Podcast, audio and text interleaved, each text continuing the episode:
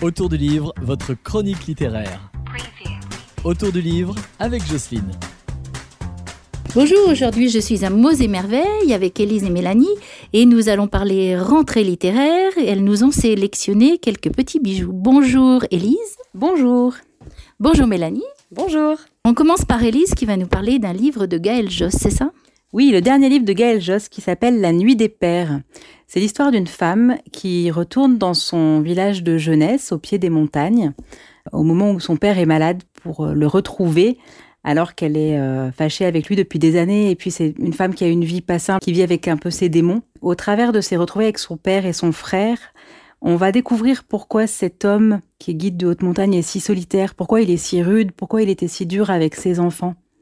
C'est un roman de l'intime sur ces euh, non-dits dans cette famille, mais pas que, parce qu'il y a la grande histoire qui s'invite aussi à un moment, et c'est euh, surprenant, très touchant, et c'est vraiment un très beau livre. Donc ça s'appelle La Nuit des Pères, c'est écrit par Gaël Josse, et c'est publié aux éditions Notabila. Et là, c'est Mélanie qui va nous parler d'autre chose. Oui, alors il s'agit du roman Eda et Graf de Dany Héricourt.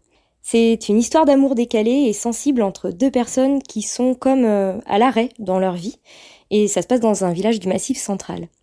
Ada est une vieille dame anglaise, un peu excentrique, dont la fille est partie dans une secte non loin de ce village, et si elle reste ici, en fait, c'est parce qu'elle attend son retour. Graf et Rome, c'est un funambule de presque 80 ans qui a énormément bourlingué en Europe, et suite à une mauvaise chute, il ne peut pas repartir avec le cirque et reste donc dans ce village. C'est un très beau roman qui nous parle d'amour, de différence, d'intolérance, de famille, de confiance et beaucoup d'autres choses. Il y a aussi de l'humour, une petite partie romanesque et une belle écriture qui nous emporte dans toute cette histoire. On se laisse facilement porter par le récit comme on suivrait le cours d'une rivière. Là, c'est Élise qui nous emmène en Afrique oui, avec Adrien Bels, qui est un auteur euh, français qui connaît bien le Sénégal puisqu'il est marié avec une Sénégalaise. Son nouveau roman s'intitule Tibi la Blanche. C'est l'histoire de trois jeunes gens qui viennent de passer le bac, qui vivent à Dakar et ils attendent les résultats.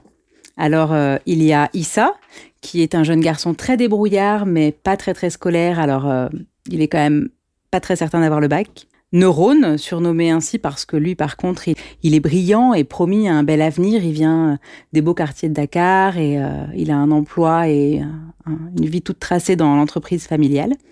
Et Tibilé, euh, Tibi, euh, qui est au centre de ce livre, qui est une jeune femme pour qui le bac a une importance particulière parce que c'est son passeport, la porte d'entrée pour aller faire ses études en France. Et elle, ce qu'elle veut, c'est bouger, c'est voir le monde. Et on va passer une semaine avec eux, avec ce, temps d'attente, de doute.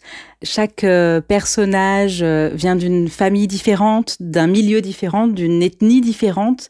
On, suit avec eux tout ce monde, toute cette vie de Dakar, avec une part d'insouciance de la jeunesse et tous les enjeux qui vont avec. C'est très chouette, c'est un petit livre vraiment très agréable à lire que je vous recommande. Ça s'appelle Tibi la Blanche d'Adrien Bels et c'est publié aux éditions L'Iconoclaste. Alors là, maintenant, on va avec Mélanie, mais on a au Japon. Alors avec le goûter du lion de Ito Ogawa. Euh, Ito Ogawa, pour ceux qui connaissent, c'est euh, l'autrice du Restaurant de l'amour retrouvé ou de la papeterie Tsubaki. Et donc son nouveau roman, Le goûter du lion, est un roman sur la fin de vie, donc euh, sur la fin de vie et euh, sur la maladie d'une jeune femme d'une trentaine d'années en phase terminale. Donc c'est un roman qui plutôt euh, triste de prime abord. Mais c'est surtout un roman qui est très lumineux et qui nous montre à quel point il est important de profiter de chaque instant et de la beauté des choses, des moments et même et surtout quand on est condamné. Shizuku, l'héroïne, se rend dans une maison de fin de vie un petit peu spéciale sur l'île au citron. Elle y est accueillie par Madonna, car euh, oui, euh, chacun peut prendre le nom qu'il veut dans ce lieu, hein, c'est assez étonnant. Et tout dans cet endroit est fait pour que les gens qui y vivent soient à l'aise, soient cocoonés et euh, vivent sereinement leur dernier moment. Donc le sujet est triste, mais le roman parle beaucoup plus de la vie que de la mort. C'est délicat, c'est sensible, c'est parfois drôle aussi et très lumineux. Il y a, il y a vraiment beaucoup de lumière dedans.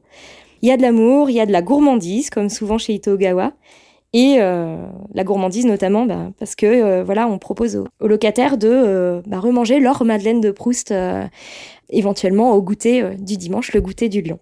Du coup je vous conseille vraiment la lecture de ce, de ce roman avec éventuellement quelques mouchoirs à portée de main. Donc c'est le goûter du lion de Ito Ogawa paru chez Philippe Piquet.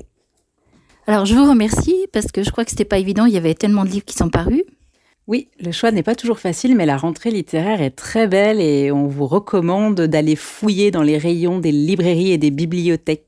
Merci, à la prochaine. À bientôt. À bientôt.